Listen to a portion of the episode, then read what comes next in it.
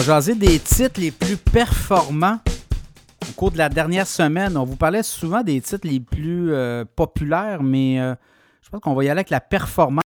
Les titres qui sont les plus hot à la bourse de Toronto.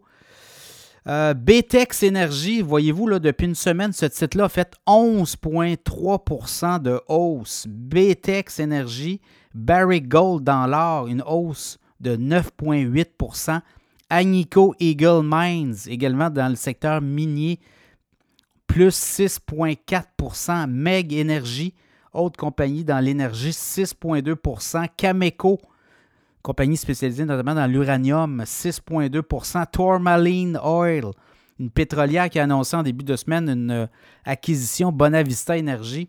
Ben, dans le cas de Tourmaline Oil, 5,5% de hausse cette semaine.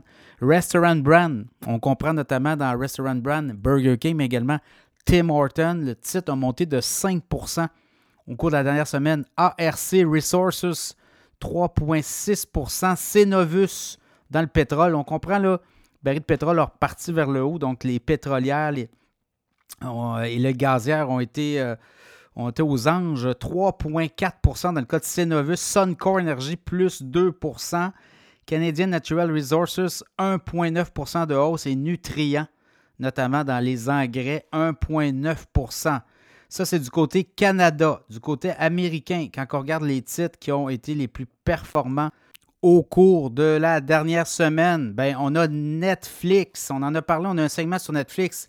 11,4% de hausse depuis une semaine à la bourse. Lululemon, 6% de hausse depuis une semaine. ExxonMobil, 6% de hausse.